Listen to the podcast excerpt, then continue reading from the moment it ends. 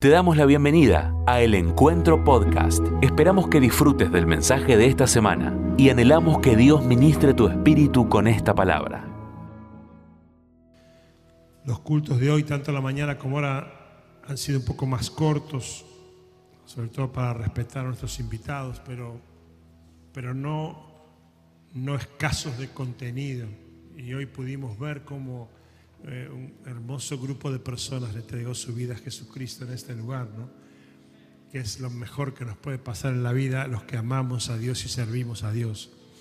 Y estamos viviendo un tiempo tan complicado, tan confuso y, y tan desesperanzador, ¿no? Todo lo que pasa es un atentado contra la esperanza. Todas las cosas que suceden apuntan a robarnos la esperanza y la gente camina por la calle muy desesperanzada. Escuchaba recién, eh, mientras venía por acá, un comentario, ¿no? De por qué la gente cada vez reacciona menos a las injusticias. Y hablaban de que la acumulación de injusticias va creando una, un espíritu, una, resignación en el corazón de la gente. Nos acostumbramos a las cosas que pasan hace unos domingos decía, nos acostumbramos al muerto de cada día al, empezar un, programa de noticias, por ejemplo.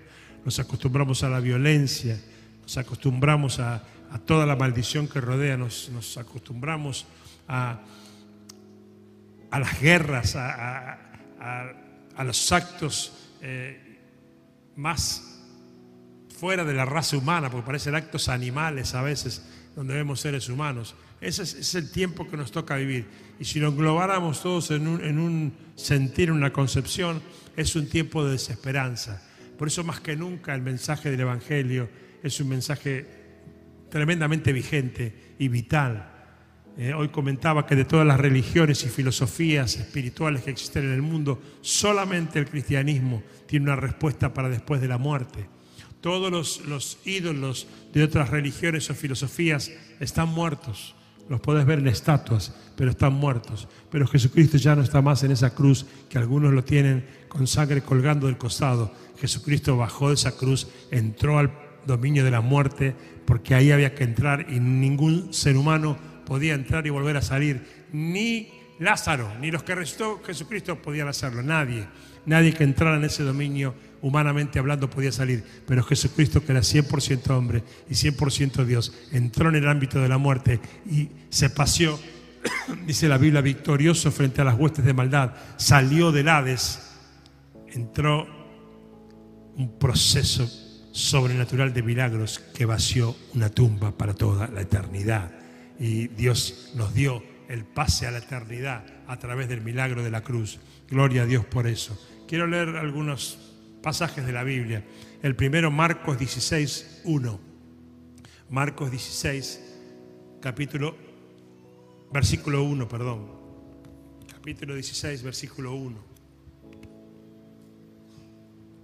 Dice, cuando pasó el sábado, María Magdalena, María la madre de Jacobo y Salomé compraron especias aromáticas para ir ungir el cuerpo de Jesús. Muy de mañana, el primer día de la semana, apenas salido el sol, se dirigieron al sepulcro. Iban diciéndose unas a otras, ¿quién nos quitará la piedra de la entrada del sepulcro? Pues la piedra era muy grande. Pero al fijarse bien, se dieron cuenta de que estaba corrida. Al entrar en el sepulcro vieron a un joven vestido con un manto blanco, sentado a la derecha, y se asustaron. No se asusten, les dijo, ustedes buscan a Jesús, el Nazareno, el que fue crucificado, ha resucitado, no está aquí. Miren el lugar donde lo pusieron, pero vayan a decirle a los discípulos y a Pedro, Él va delante de ustedes a Galilea, allí lo verán tal como les dijo. Temblorosas y desconcertadas, las mujeres salieron huyendo del sepulcro, no dijeron nada a nadie porque tenían miedo. El primer día de la semana, yo digo el mejor día de la semana eh, a veces gente amiga mía que, no, no, profesa la fe cristiana, cuando hace planes conmigo, dice, no, el domingo sabemos que no porque vos estás muy ocupado. y yo les contesto así, el domingo es mi mejor día. Siempre les contesto así, el domingo es mi mejor día. Es el domingo, el día que espero toda la semana. Espero el domingo, porque el domingo me encuentro con muchos otros que como yo hemos recibido una misericordia impensada, un milagro inimaginable en una cruz donde Cristo crucificó mis pecados y como dice la Biblia, el acta que me era contraria, ¿no? Ese día, el día en que la muerte no pudo retener el cuerpo de Jesús. Y, y es bueno para los que escuchan este mensaje por primera vez, pero también para los que lo hemos escuchado muchas veces, no olvidarnos de esto, porque esta es la clave de nuestra existencia, la clave de nuestra vida y la clave de nuestra profesión de fe.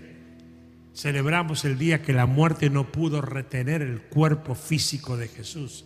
El día que estas dos mujeres llegaron al sepulcro y un ángel les dijo, no busquen al que vive entre los muertos, porque ni los más cercanos a Jesús entendían el milagro de la resurrección y el plan de resurrección de Jesucristo. Ese día es un día inigualable, ese día es un día incomparable con ningún otro día en la historia de la humanidad. Ese día, esa tumba se iluminó con un letrero imponente, no por lo material, no por lo que se ve a la vista, sino por su contenido. Él no está aquí, ha resucitado. Gloria a Dios por eso. Aleluya. Y aunque sea al pasar, porque no es el tema específico de, la tarde, lo fue a la mañana, eh, no puedo dejar pasar por alto esto de que eh, nada en la Biblia está por casualidad, todo tiene un propósito. Y el ángel le dice a las mujeres, eh, no, no, no se equivoque, se está cumpliendo lo que él dijo, lo que él profetizó, lo dijo que iba a pasar, que iba a padecer, que iba a sufrir, pero el tercer día iba a resucitar, y él ya lo hizo, ya, y como les prometió, va a ir a Galilea a encontrarse con los discípulos, y también díganle a Pedro que él puede ir también. ¿Por qué? Porque Pedro lo había negado a Jesús, y no era cualquier persona que lo había negado, ¿no? Era un íntimo de Jesús. Uno que fue capaz de decirle a Jesús, no, no, no, yo no voy a permitir que te hagan esto, los mato a todos y Jesús los sacó corriendo. Uno que, que, sacó la espada cuando le iban a arrestar a Jesús y le cortó la, la oreja a un soldado. Ese, no cualquier otro. Ese estaba al rato, como Jesús había dicho, negando que lo conocía. No tengo nada que ver con él, no sé de quién me estás hablando, ¿no?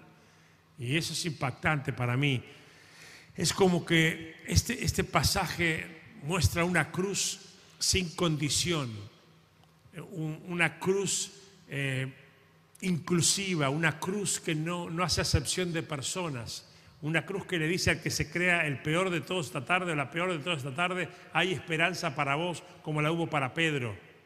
Pedro no es simplemente que no, no, no pensó en Dios, Pedro lo negó a Dios conociéndolo. Era mucho peor que alguien que no hubiera tenido relación con él.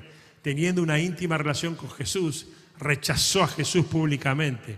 Y creo que este detalle de avisarle también a Pedro que él esté, y los que conocen la isla saben cómo sigue la historia y ese momento y, ese, ese pescadito en la playa, es algo realmente e, emocionante, pero es un mensaje donde yo entiendo que la cruz le está diciendo a todo el mundo, es para vos también. Donde Jesús le está diciendo a toda persona que está esta tarde acá, es para vos también. No, pero Jorge, si vos supieras todo lo que yo me mandé, es para vos también.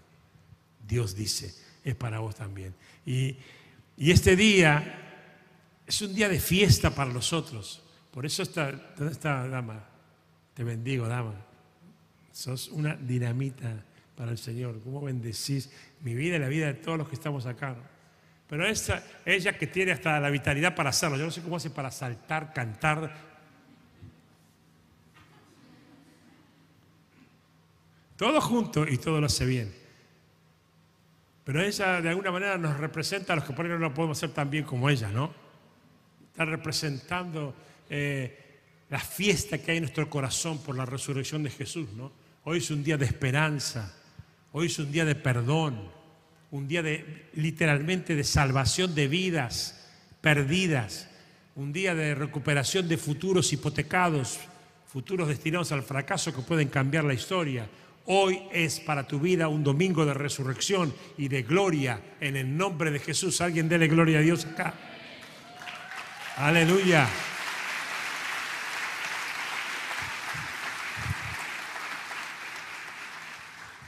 Y voy rápido con esto porque quiero ir a, otro pasaje de la Biblia. Pero esos tres días en la agenda de Dios cambiaron la historia.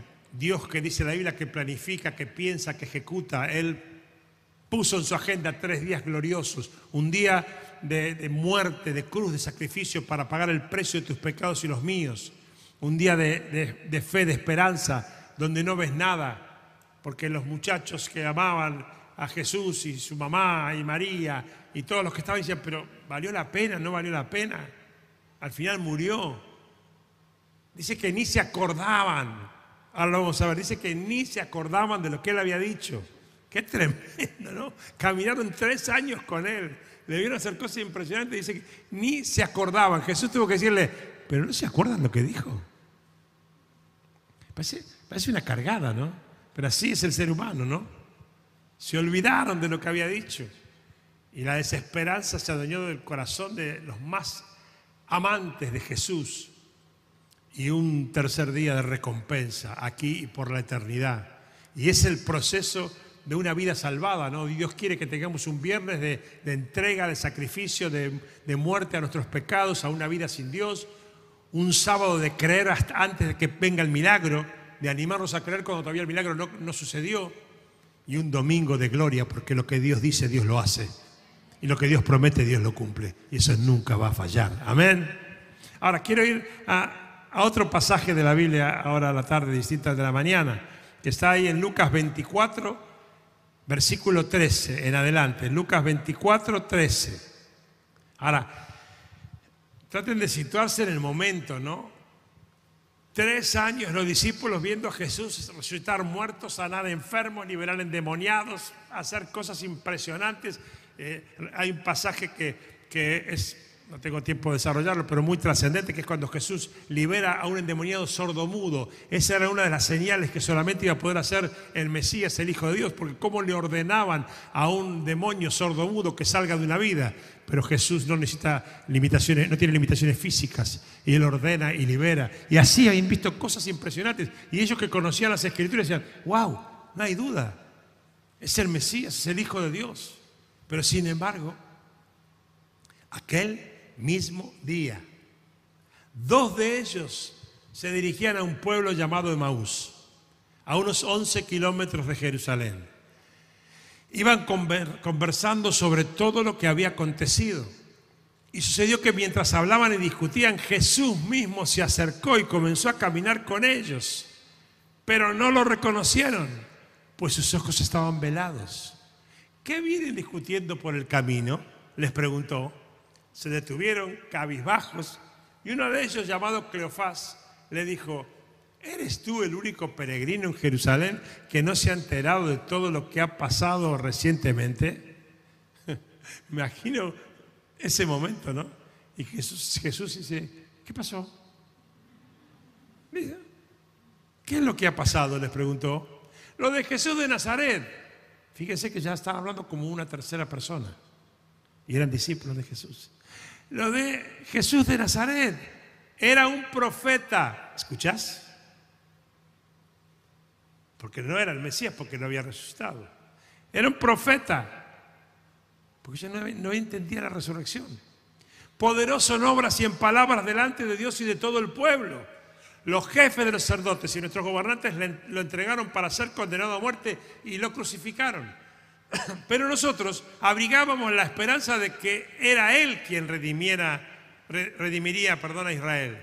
Es más, ya hace tres días que sucedió esto. Paréntesis. No era el Mesías, era un profeta, porque ya pasaron los tres días y no pasó nada. Ese era el diálogo entre ellos. También algunas mujeres de nuestro grupo nos dejaron asombrados. Esta mañana, muy temprano, fueron al sepulcro, pero no hallaron su cuerpo. Cuando volvieron nos contaron que se les habían parecido unos ángeles que le dijeron, quienes le dijeron que él está vivo.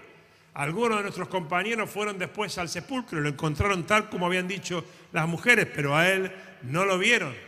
Hasta ahí le están relatando a Jesús una historia que parece de alguien que no fue discípulo de Jesús, que no caminó con ellos. Eh, me gusta esta versión porque no anda con vueltas. Qué torpes son ustedes, les dijo. Y qué tardos de corazón para creer todo lo que han dicho los profetas.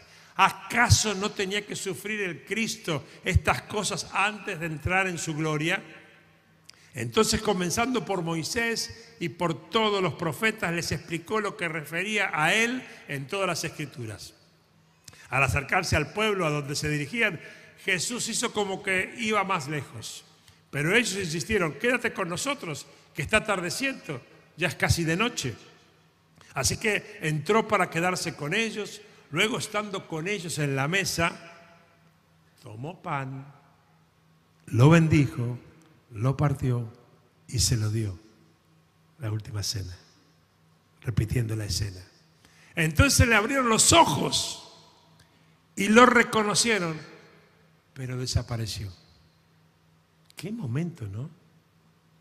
Imagino la angustia de ellos, ¿no? Porque dice, empezaron a decirse uno al otro, ¿no ardía nuestro corazón mientras conversaba con nosotros, en el camino y nos explicaba las escrituras? Al instante se pusieron en camino y regresaron a Jerusalén. Allí encontraron a los once y a los que estaban reunidos con ellos. Es cierto, decían, el Señor ha resucitado y se le ha aparecido a Simón. Qué tremendo este tiempo, ¿no? Y yo creo que tiene tanta vigencia, hay tanto de esto en el día a día de hoy. Hay muchos, muchas personas que caminan la vida como si Jesús estuviera muerto. No hablo de la gente que, que, odia a Jesús o niega a Jesús o rechaza a Jesús. No hablo hasta de la gente que dice creer en Jesús pero creen en un Jesús que sigue muerto y lo adoran en una cruz. Como yo una vez he contado mi testimonio de, jovencito hasta adolescente, donde yo lo miraba y me daba pena lo que le habían hecho. Ayer en una charla en familia surgía el, gran, debate que hay a veces entre los judíos no cristianos y, los cristianos cuando la raíz fundamental de, no querer escuchar el mensaje del Evangelio es porque no quieren sentirse culpables de haber asesinado a Jesús. Eso es una cosa que los, saca. Y yo conté algo, que una vez eh, yo estaba ahí en una, en una, charla, medio debate, ¿no? De quién mató a Jesús. Y me preguntaron, pastor, ¿quién mató a Jesús? Y había un judío que estaba esperando mi respuesta y había un ateo que estaba esperando mi respuesta, que era el mejor, el mejor representante de un romano, ¿no? Y los dos estaban ahí, silencio. Y yo dije, para mí lo mató Dios. Porque Dios planeó todo eso. Dios planeó esa muerte para salvación. Y usó judíos, usó romanos, usó a, Caifás, usó a, Pilatos y, usa quien quiere Dios cuando tiene un propósito. Pero acá no es lo trascendente las, las personas que Dios usó para ese fin, sino el fin en sí mismo, que es la salvación de cada uno que cree en Jesucristo. Y, y hoy pasa mucho de eso, ¿no? Que muchos caminan la vida como si Jesús estuviera muerto oyeron hablar de Él, le piden ayuda aunque no crean en Él, en alguna situación extrema, en alguna necesidad, aunque nunca lo haya tenido en cuenta en sus decisiones, y encima, encima muchos se enojan con Él, porque dicen que no los escucha o no les contesta. Algunos hasta le echan la culpa de todo lo malo que pasa, en vez de aceptar que lo malo que nos pasa es consecuencia de un mundo alejado de Dios. Pero es, esa es la descripción de la realidad de hoy. una realidad donde seres humanos no reconocen que, bueno, no es mi caso, así que no me voy a, a incluir, pero que son esas personas las que no lo escuchan a Dios y no que Dios no los escucha a ellos. Dios tiene los oídos atentos para cada uno que lo busca. Pero Dios no es un handy para activarlo en la emergencia y después tirarlo a un costado hasta la próxima emergencia. Hoy es un día clave para tomar decisiones trascendentes si estás en este lugar. Yo te lo diría así, sería un día ideal para dejar de escuchar tu propia voz u otras voces y escuchar la voz de Dios que quiere hablarte. Inexplicablemente, pero muchos acá podríamos dar testimonios, Jesús quiere ser tu amigo. Quiere caminar a tu lado como caminó al lado de los discípulos. Y quiere decirte, che, torpe, ¿no te das cuenta que estoy acá? Como le dijo a los discípulos. Y que tengo un plan para tu vida. Sí, pero lo que ¿qué cosa le podés contar a Dios que Dios no sepa? Sabe todo lo que hiciste, bueno y malo, lo que haces bueno y malo, y lo que vas a hacer bueno y malo también ya lo sabe. Pero Él quiere estar con vos, como quiere estar conmigo, para sostenerte en el día difícil, para el día que te sientas solo y mal, sepas que nunca más en la vida estarás solo. Podrás pasar días difíciles, podrás pasar días duros, hasta sin respuestas, pero nunca más solo, porque Él dijo, yo estaré contigo todos los días hasta el fin del mundo. Y también para celebrar el buen día, en el día que Dios te sorprende con alguna bendición inesperada. Yo suelo hacerla simple. Digo siempre que sin dudas la vida es mucho mejor con Jesús.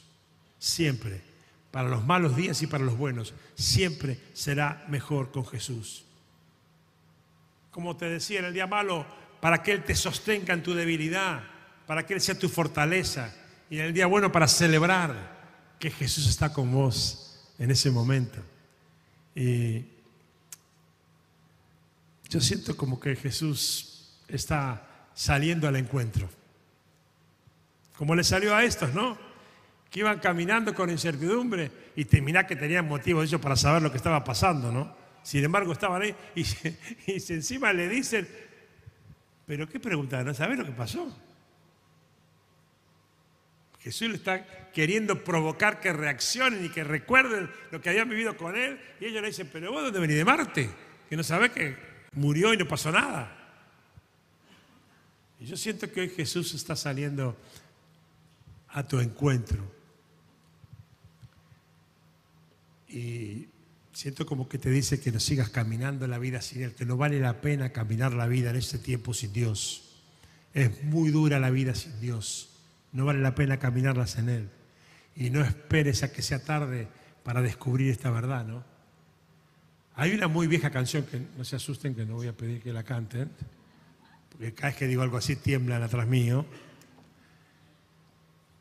pero con el flaco la hemos cantado muchas veces, que dice, hoy Dios quiere salvarte, lavar bien tus heridas y así perdonarte.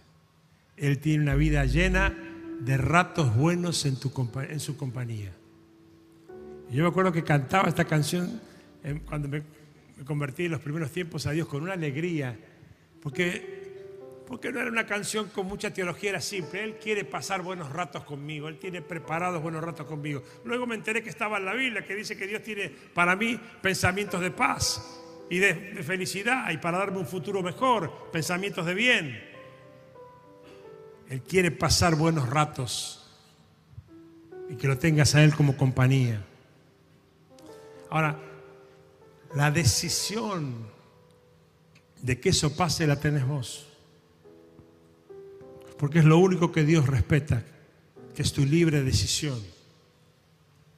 Y si acaso vos estás aquí hoy por primera vez o nunca le entregaste tu vida a Jesús porque ni te dijeron que, había que hacer eso o cómo se hacía, en unos instantes yo te lo voy a decir, pero, pero sea cual sea la razón, que, que puedas sentir que vos sos como esos discípulos que estás caminando el camino sin darte cuenta que hay un Jesús resucitado que quiere caminar con vos y cambiar tu peores días en los mejores, hoy tenés la oportunidad de hacerlo. Porque, porque Tal vez viniste porque te invitó alguien o porque pasaste, viniste y me decía alguien que salió de la casa, empezó a caminar para acá y justo salió una vecina y le dijo, ¿vos, ¿vos vas a tu iglesia ahora? Sí, yo quiero ir con vos. Y vino con ella acá. Y al rato estaba acá, la vecina, y ella atrás de la vecina. Qué tremendo, ¿no? Ahora, esos son los planes de Dios. Dios planea así. Un simple dolor de cabeza, por más que te hubieran invitado, hubiera hecho que no vinieras. Pero si llegaste hasta acá y te sentaste acá, no es para que veas este edificio solamente y mucho menos para que me escuches a mí. Es porque Dios quería decirte, no sigas caminando la vida sin mí. Yo quisiera tener un momento de oración. Quiero pedirle a todos que inclinen su cabeza y cierren sus ojos. Y quiero que escuchen una canción